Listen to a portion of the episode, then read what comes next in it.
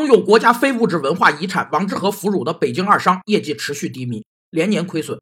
近日，其投资合伙企业中国信达和信达天津两家公司均在上海联合产权交易所挂牌转让其持有的全部北京二商股份。老字号食品年轻化转型成为其进一步发展的难点与痛点。中华老字号是指历史悠久、拥有世代传承的产品、技艺或服务，具有鲜明的中华民族传统文化背景和深厚的文化底蕴，取得社会广泛认同。形成良好信誉的品牌。据相关资料显示，目前共有二千余家中华老字号，但仍能正常营业的仅为百分之三十。有七个老字号衰落的原因：一是企业体制遏制其焕发活力；二是缺乏品牌维护的力度；